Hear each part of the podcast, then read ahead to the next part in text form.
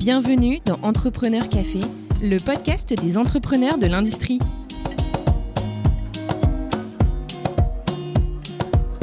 Bonjour et bienvenue dans ce nouvel épisode d'Entrepreneur Café. Moi, c'est Xavier Ritier, l'un des cofondateurs du podcast, et aujourd'hui, je vous amène à la rencontre de Bruno Jacquemin, délégué général de la 3 l'Alliance des minéraux, minéraux et métaux. Une fédération qui rassemble plus de 350 entreprises de l'extraction, de la production, de la transformation et du recyclage des métaux et minerais industriels. Bruno revient avec nous sur son parcours riche et varié, du secteur public à la politique en passant par l'entrepreneuriat, et sur ce qui l'a amené à devenir délégué général de la 3 fin 2020. Dans cet épisode, nous revenons sur l'état actuel et les perspectives du secteur minier en France, ainsi que sur la criticité de cette industrie pour la souveraineté industrielle française. Si vous souhaitez mieux comprendre les enjeux et la criticité de l'industrie minière en France, ne ratez pas surtout cet épisode. Bonne écoute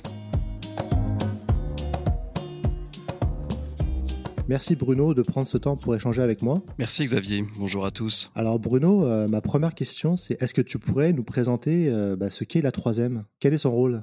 Alors, a 3M, c'est un syndicat professionnel, c'est une fédération qui regroupe en fait les industriels qui sont sur euh, la, chaîne de valeur de production des, minerais et métaux. En fait, euh, c'est tous ceux qui extraient, qui transforment, qui produisent et qui recyclent euh, les métaux aujourd'hui en France.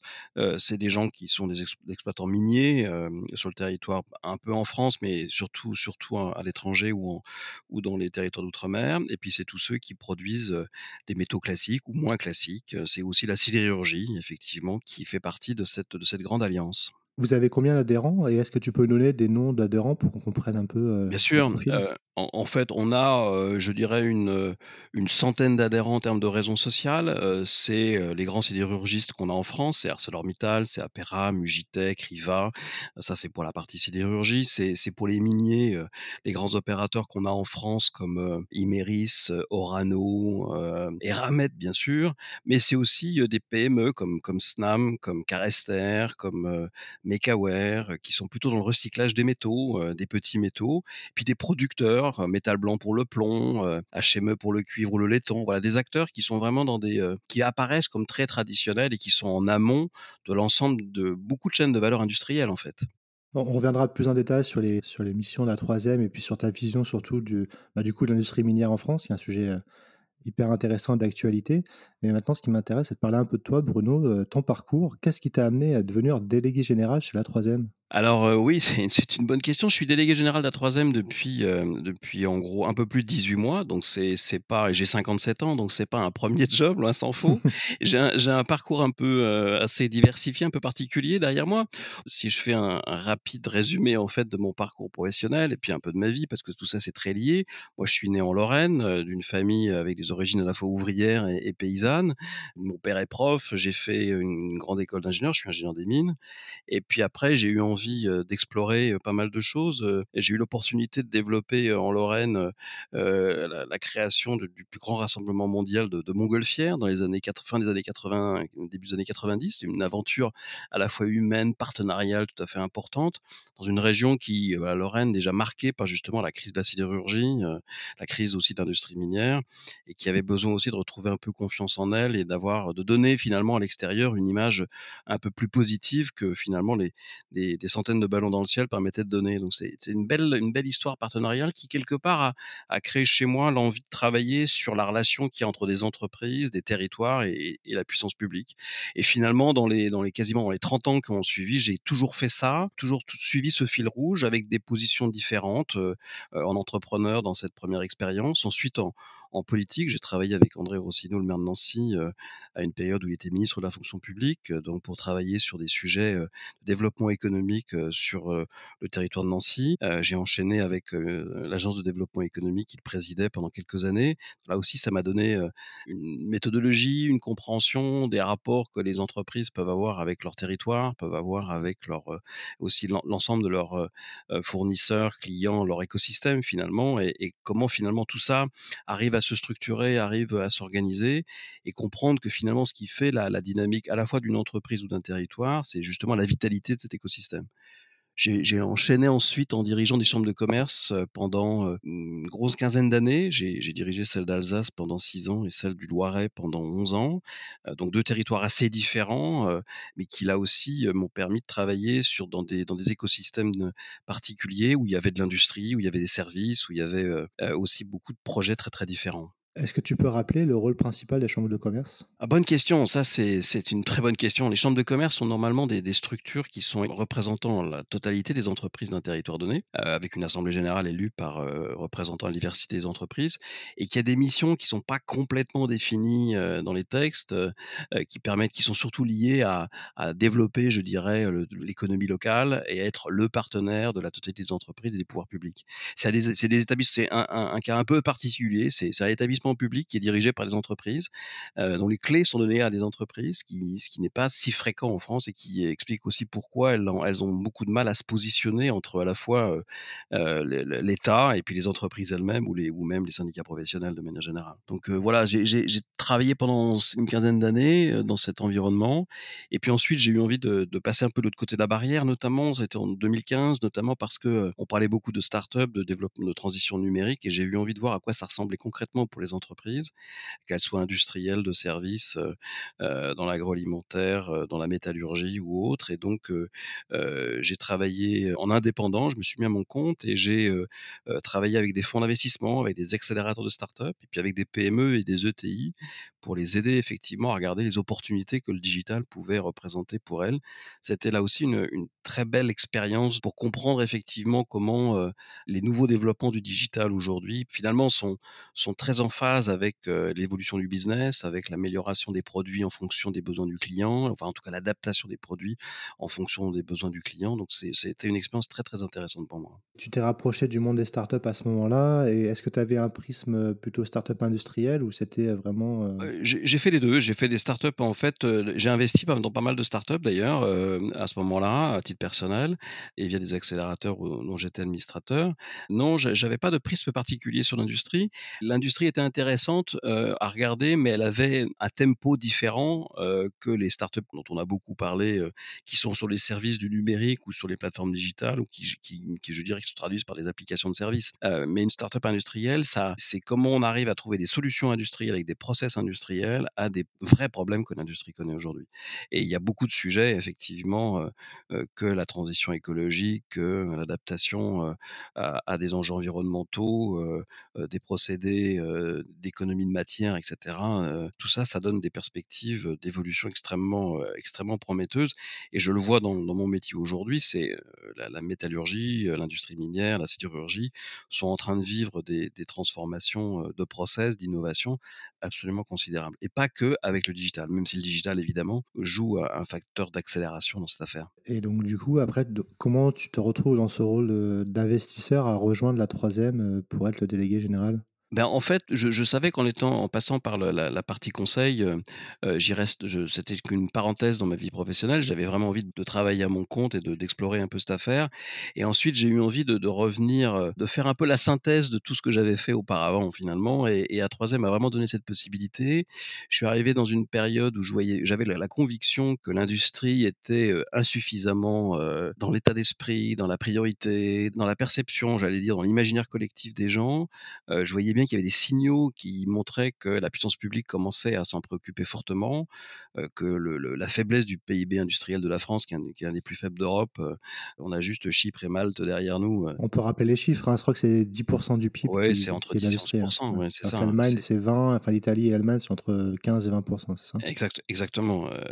on, a vraiment désindustrialisé le pays pendant les, les, 3-4 dernières décennies avec cette espèce d'obsession du, service. Et puis, quand on prend un peu de recul, on, et moi, en fait, j'ai vécu ça complètement hein, dans, ma vie professionnelle. Internet euh, explose euh, au milieu des années 90 et avec Internet, en fait, on a, euh, quand on regarde bien ce qui se passe dans ces années-là, c'est à la fois des années, c'est les années Thatcher, les années Reagan, donc des années de, libéralisme assez forcené à l'échelle, notamment du début du capitalisme financier, où finalement on, voit que les grands, les grands groupes essayent d'optimiser l'attribution des fonctions de l'entreprise dans les endroits où les, le rapport coût-bénéfice ou coût-rentabilité le plus intéressant. Donc on a à la fois cette, cette obsession d'optimiser les coûts, en même temps on a avec le web et l'utopie Internet qu'on pourrait qualifier, en tout cas des fondateurs d'Internet qui prévaut dans ces années-là, l'espèce de, vision que le monde, que la Terre est plate, comme l'a écrit un, auteur américain à l'époque, que, finalement il n'y a plus d'obstacles au marché mondial, que finalement le web va permettre de rassembler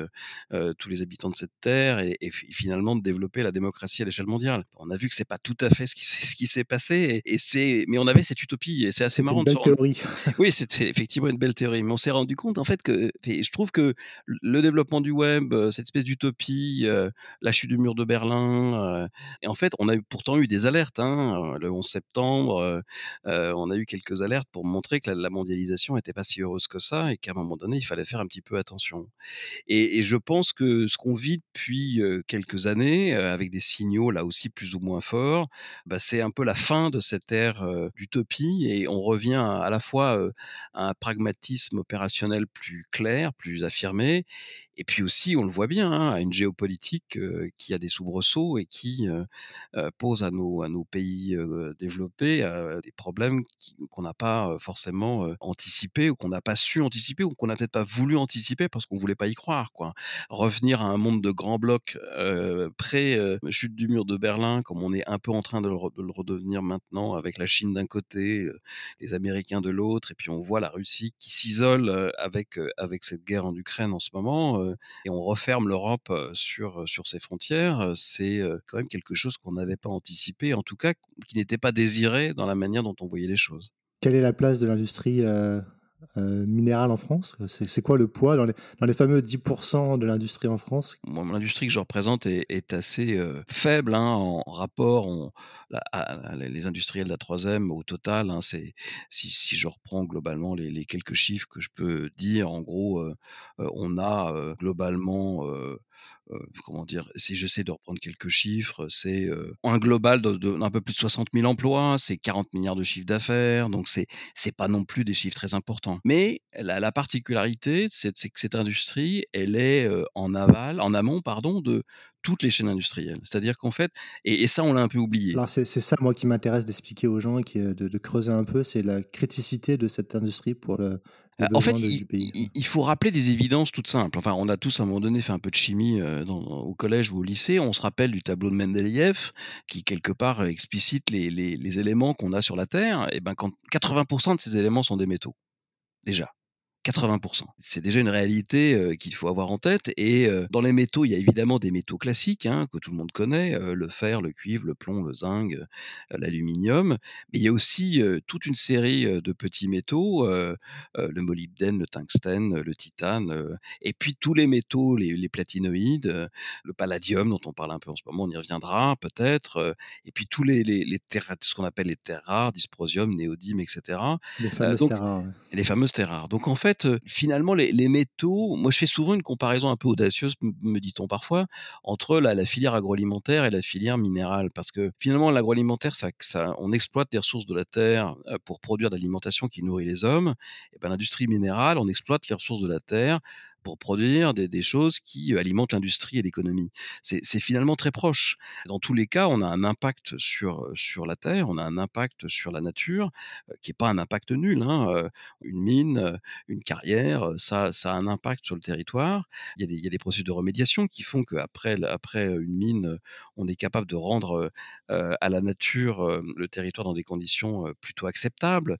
Ce n'était pas forcément le cas dans les années passées, mais aujourd'hui, on sait faire ça de manière tout à fait Et alors, pour revenir en fait à, ce que représente ce secteur, bah, c'est vrai que on oublie par exemple que dans un téléphone portable, dans un simple téléphone portable, on a 40 métaux différents qui ont, à chaque fois des fonctionnalités particulières, permettent par exemple l'indium qui permet à votre écran d'être tactile, l'écran du smartphone tactile, bah, c'est grâce à l'indium par exemple.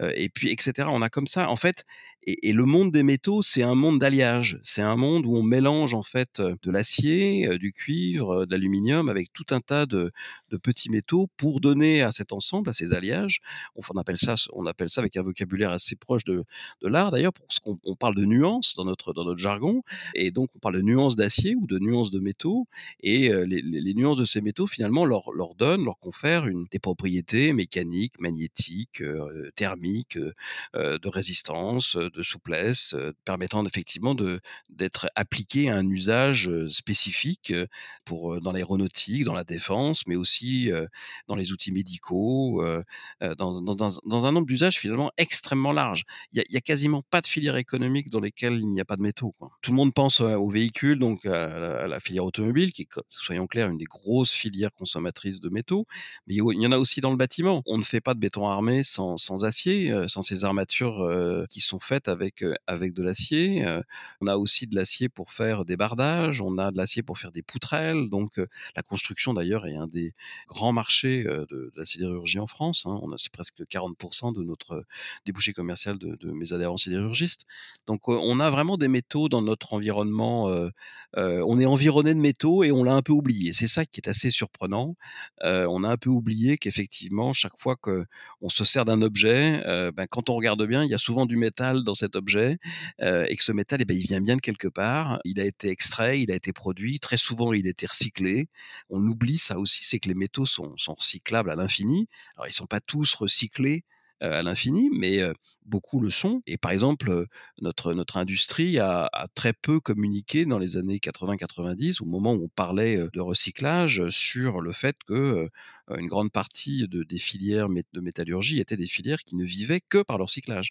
Si je prends l'exemple du plomb, par exemple, j'ai parmi mes adhérents des industriels qui, qui affinent, qui produisent des objets en plomb ou ce qu'on appelle des, semi-produits qui vont ensuite être transformés dans l'industrie. Bah, ce plomb, il provient à 100% d'objets recyclés, et notamment les batteries au plomb, donc qui, sont recyclés à quasiment 100% sur le territoire national. C'est pareil aussi pour les producteurs de laiton. les producteurs de laiton, où un, le laiton, c'est un mélange entre cuivre et du zinc. Eh ben, le, cuivre vient de récupération dans le bâtiment, dans un certain nombre d'outils industriels de chauffage, etc. Et, le zinc aussi, il vient des gouttières que vous avez dans les bâtiments et qui sont récupérées. Et donc, et les industriels qui travaillent sur sur le territoire national utilisent quasiment à, dans des pas toujours à 100% parce que parfois on a besoin de remettre un peu de matières premières primaires comme on les appelle, mais ce sont des recycleurs, je dirais par définition des recycleurs nés comme on dit. La question qui me vient là, c'est quels sont les minéraux et métaux actuellement extraits sur le territoire français, que ce soit en métropole ou dans les outre-mer?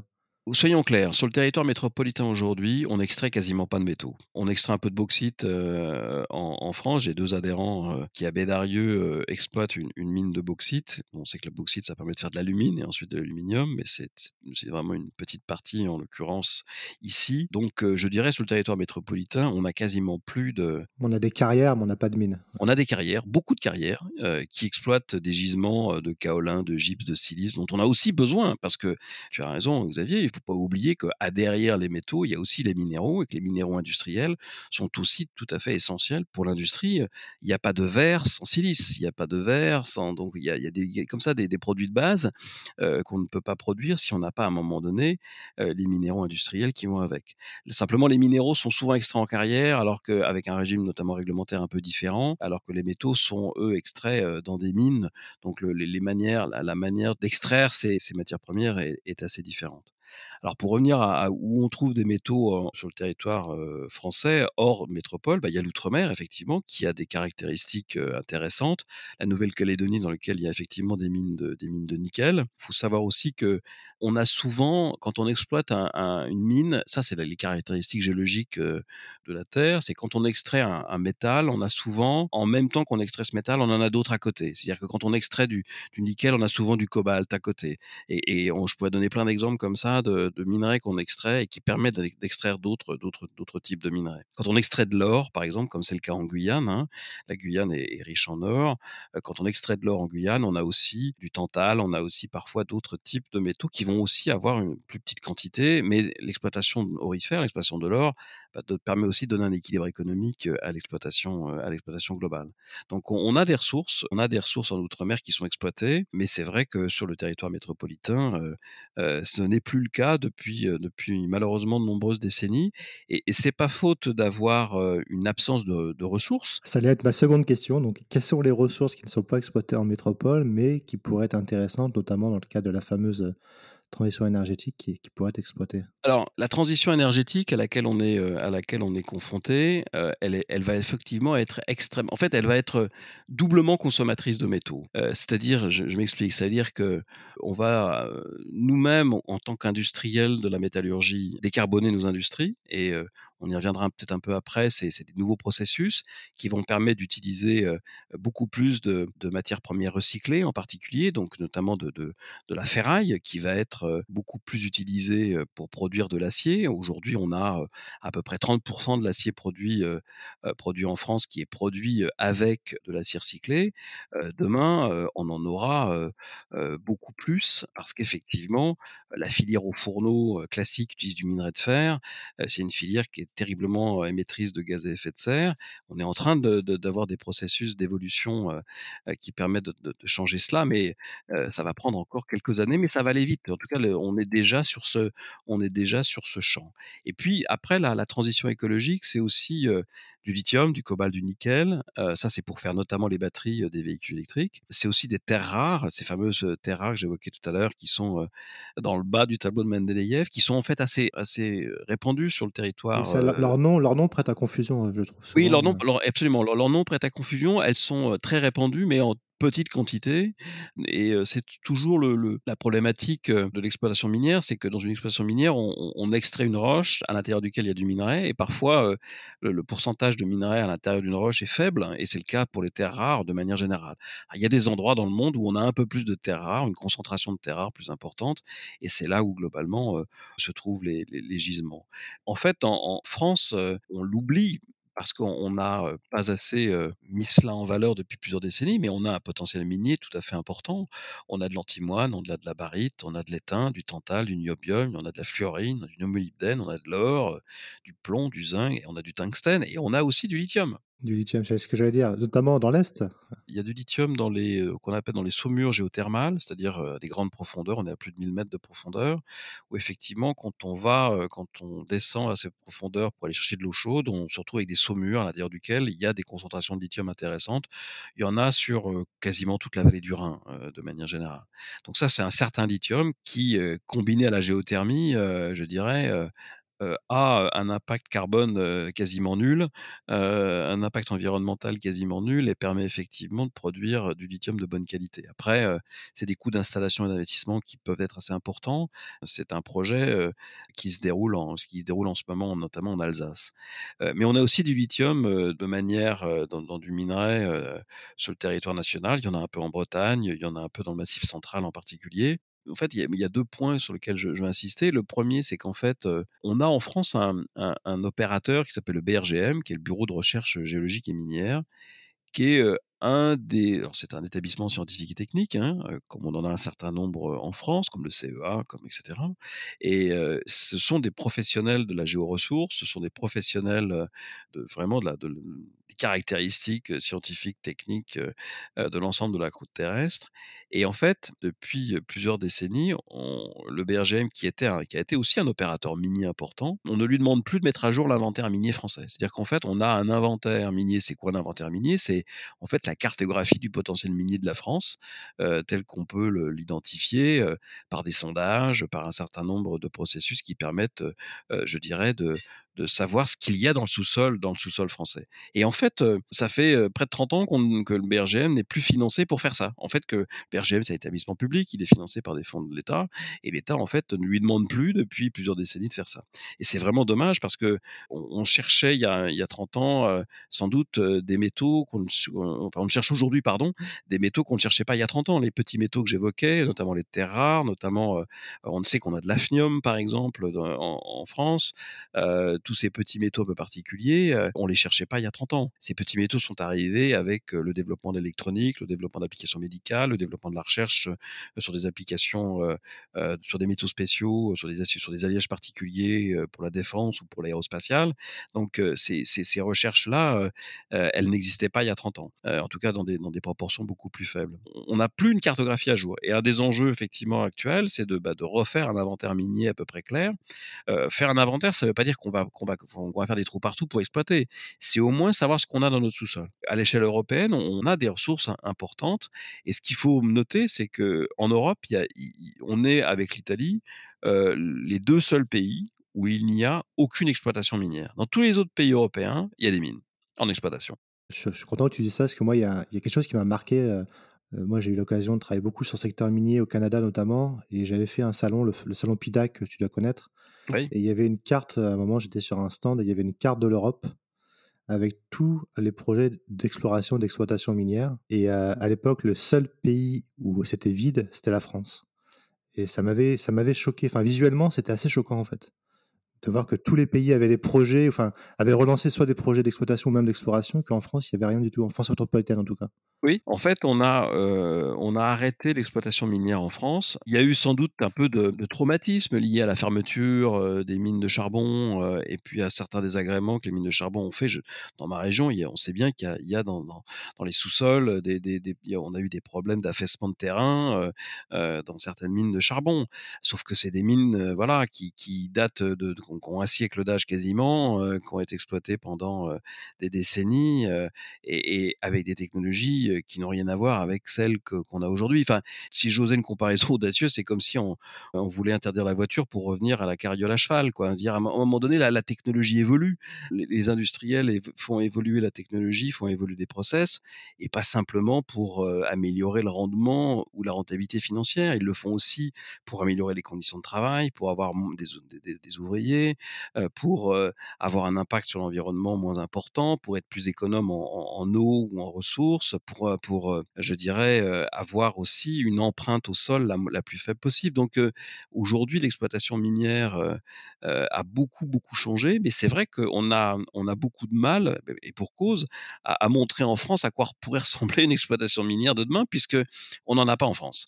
On en a dans d'autres pays, on en a en Autriche, on en a en Finlande, on en a en Suède, mais on en a dans les pays de l'Est, mais on n'a pas effectivement d'exploitation de, minière qui pourrait nous montrer de manière factuelle, physique, je dirais, ce qu'est une exploitation minière telle qu'elle peut être mise en œuvre aujourd'hui. Et justement, qu'est-ce qui bloque pour relancer l'exploration, l'exploitation de mines en France? Est-ce que c'est on a, on a plus les compétences? Est-ce que c'est le on entend parfois le fameux code minier qui bloque des entreprises minières étrangères qui souhaiteraient explorer? Est-ce que c'est des problèmes d'acceptabilité sociale du voisinage? Est-ce que c'est un mélange de tout ça? Enfin, c'est... Bah, c'est, soyons clairs, c'est un peu un mélange de tout ça. En fait, euh, ce qu'on disait tout à l'heure sur le fait que l'industrie lourde, on l'a, on l'a fait, on l'a évacué un peu notre imaginaire collectif, on l'a, on l'a sorti des priorités euh, de politique publique, euh, de, de, de, stratégie nationale, etc., bah, fait que la, la, culture collective ou les expertises qui étaient fortes dans les services de l'État, dans, le, dans le monde académique, dans les entreprises, ces entreprises ont, ont vieilli avec les populations qui les, qui les portent. Donc, c'est clair qu'aujourd'hui, on a heureusement encore des bastions riches de ces compétences. Le BRGM, le CEA, l'IFPEN sont des, établissements publics dans lesquels il y a encore beaucoup de compétences sur ça. On a encore des écoles des mines qui ont certes évolué dans, la formation de leurs ingénieurs, mais qui ont pour beaucoup encore des secteurs où on travaille encore sur les ressources du sous-sol et sur les projets de transformation. On a un secteur des matériaux qui est quand même très développé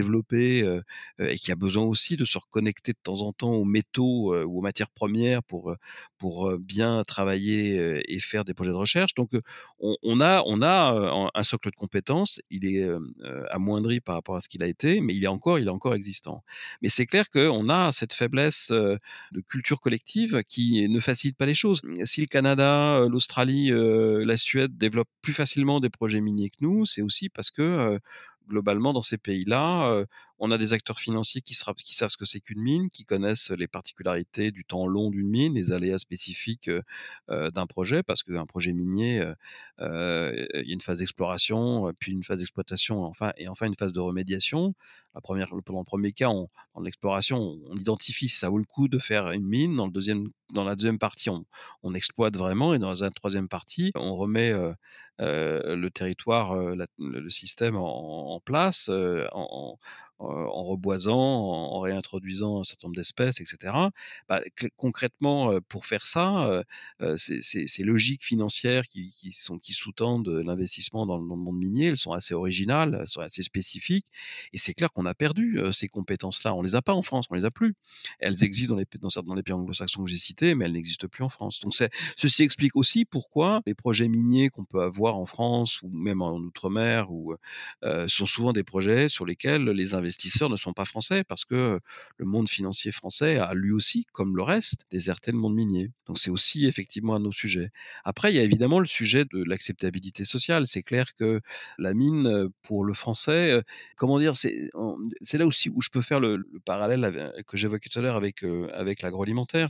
Tous les Français sont plus ou moins d'origine paysanne, donc on a tous en tête à quoi devrait ressembler une ferme. Sauf que la ferme qu'on a mythique dans notre tête, avec une exploitation mixte euh, où on a à la fois des céréales, euh, des grands animaux, des petits animaux, bah, on sait aujourd'hui que ça marche plus. Ça on, ne peut plus faire ça. On n'a plus euh, économiquement, ça ne fonctionne plus.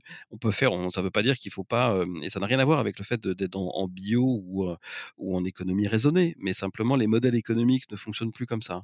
Et en fait, ce que je veux dire par là, c'est que sur la mine, c'est un peu pareil. Quoi. On a en tête, les Français ont en tête quand on leur parle de mine, bah, ils pensent à Germinal, quoi. c'est ce que je ils, pensent à, ils pensent à, et, et, en plus comme comme Germinal, c'est aussi le témoignage d'une époque, fin du 19e, où le syndicalisme est né, où les luttes sociales ont été créées l'ancrage est profond dans l'imaginaire collectif. C'est pas simplement une histoire, une histoire industrielle d'un territoire du nord ou de l'est ou de l'est de la France ou même un peu du dans le sud, où on a eu des mines aussi à Carmaux, Albi, etc. Non, non, c'est, on voit bien que derrière l'image de la mine, il y a dans l'imaginaire collectif la naissance des, luttes sociales, la naissance du syndicalisme.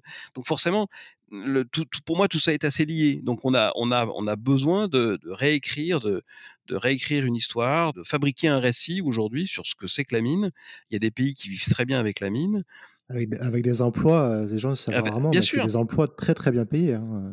C'est des emplois bien payés et dans un monde où on se dit que la transition écologique va nous obliger à, et à juste titre, à être plus économe de la ressource, à être, plus économe des transports, à, travailler local, à produire local. La, la, mine, c'est aussi, euh, avec l'ensemble des processus qu'on peut développer en aval, euh, le raffinage, euh, la transformation des produits, l'industrie, c'est une formidable opportunité de recréer de l'emploi dans des territoires qui ne sont pas les territoires des grandes métropoles françaises.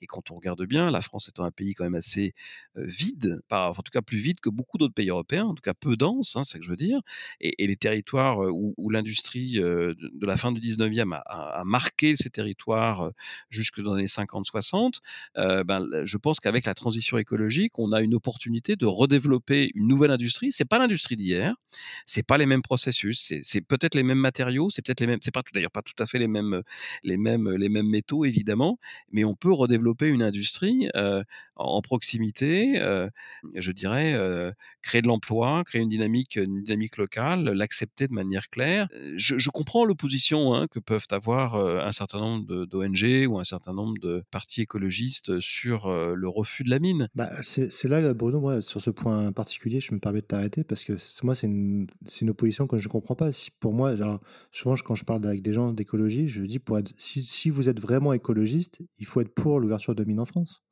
Il vaut mieux pouvoir avoir quelque chose qu'on maîtrise chez soi avec des normes assez élevées pour pouvoir maîtriser la pollution forcément qui est inhérente à l'exploitation de, ce type de, de, de mine plutôt que de laisser faire ça en Afrique ou en Asie dans des, dans des zones où il n'y a aucun contrôle, où il y a des, parfois des exploitations d'enfants. Enfin, ça me paraît tellement logique comme euh, discours. Bien sûr, mais là, je, souscris complètement à ton raisonnement, c'est exactement ça.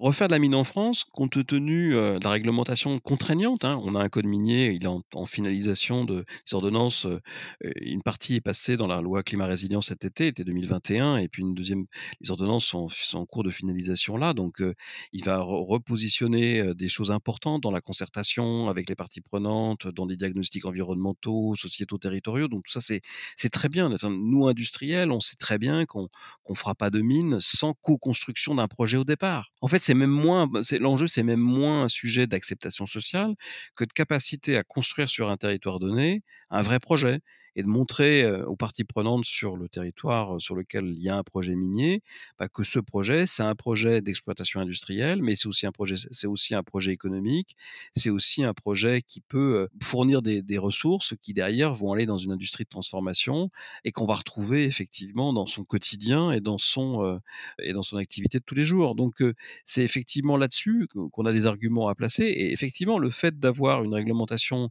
et des ONG présentes en France qui vont surveiller cette activité, bah, finalement, c'est la meilleure garantie que les industriels ne, pourraient, ne seront jamais tentés de faire n'importe quoi, si est qu'ils le soient un jour. Quoi. Donc, effectivement, pour moi, c'est effectivement un excellent argument.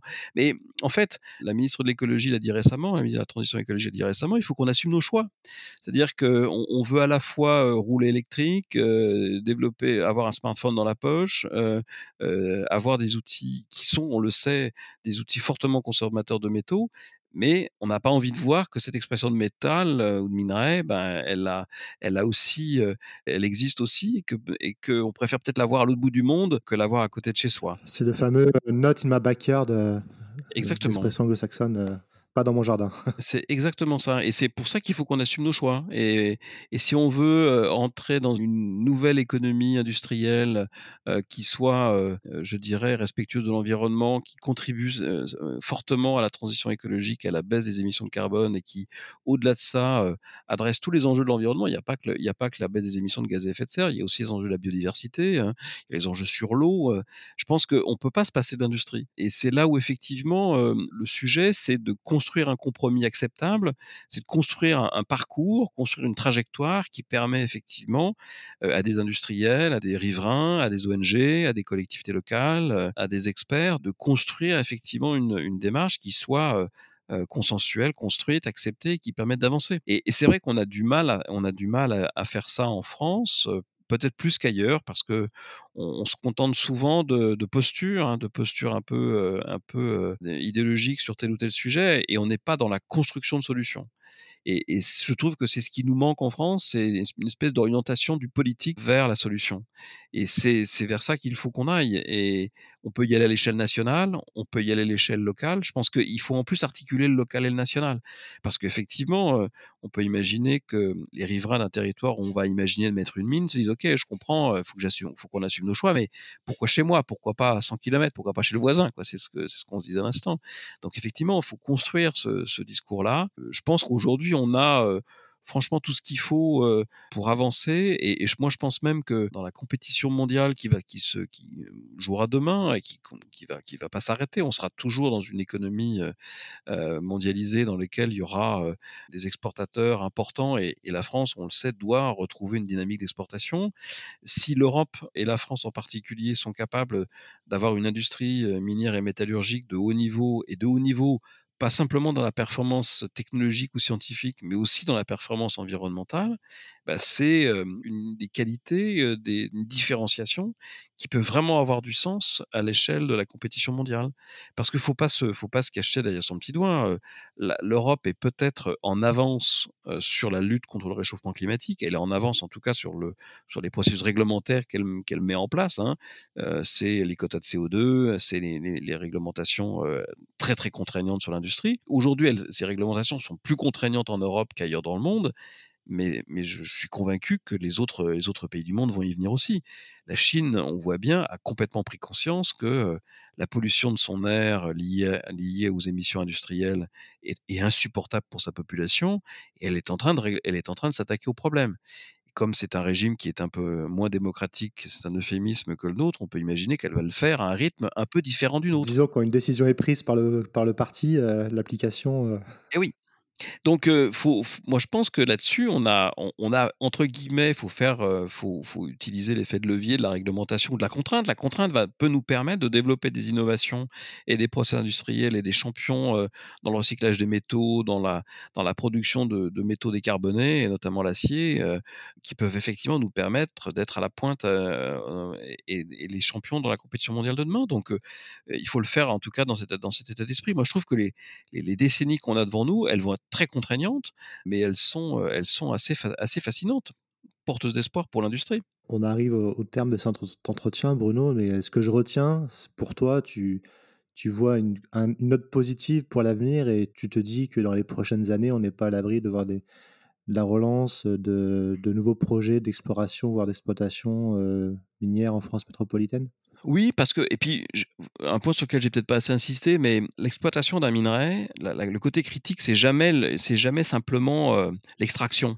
Si on revient rapidement aux Chinois et aux terres rares, les Chinois ont, depuis 20 ans ont maîtrisé l'accès aux terres rares sur leur sol parce qu'ils ont un territoire géographique étendu dans un certain nombre de pays d'Afrique et d'Asie, et on, voilà, ils maîtrisent en gros 57% des ressources mondiales en terres rares, mais ils maîtrisent 90% des process. Ça veut dire qu'ils ont des technologies euh, sur, leur, sur leur sol de transformation de cette terre rare pour produire notamment des aimants. Et, demain, dans le moteur électrique euh, que tu auras euh, dans une éolienne où il y a 500 kg d'aimants, mais dans une, dans une voiture électrique où tu as 3 à 5 kg d'aimants, ça sera des moteurs électriques à base d'aimants permanents.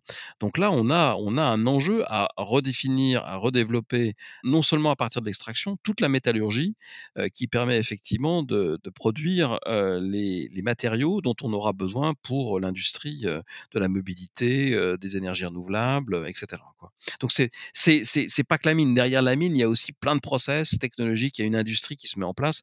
Il y a des projets en ce moment sur Dunkerque autour autour de autour des batteries. Il y en a sans doute à Lac autour des terres rares dans, dans, les Pyrénées dans 64. Là, il y a vraiment des sujets effectivement intéressants. Et je pense que dans les années à venir, on, va réindustrialiser le pays et non pas relocaliser comme on l'entend trop souvent, mais localiser des industries performantes et innovantes sur le recyclage des métaux et sur la métallurgie de manière générale. Sur, euh, sur comment la Chine s'est positionnée sur les, sur les métaux etc., je vous conseille à tous de lire le fameux livre La guerre des métaux rares de Guillaume Pitron. Je trouve que c'est très instructif comme, euh, comme, comme livre. Guillaume a fait effectivement une, une, belle analyse du sujet. Il en a fait d'ailleurs un deuxième récemment sur le numérique, euh, en montrant comment effectivement derrière le numérique, on a aussi euh, des consommations de métaux et une consommation de, de, de, gaz, une émission de gaz à effet de serre tout à fait, tout à fait impressionnante aussi. C'est ça. En tout cas, merci Bruno pour cet entretien. C'était très intéressant et je pense que ça nous a permis de mieux comprendre l'importance de, l'industrie des, métaux et minéraux en France et en espérant que les, politiques sauront euh, prendre ça à bras le corps et euh, développer cette, cette, belle industrie, je trouve, moi, personnellement, en France, qu'elle reprenne un peu de ses couleurs. Merci Xavier, c'est effectivement tout ce qu'on peut souhaiter pour notre pays, nos industriels et nos territoires.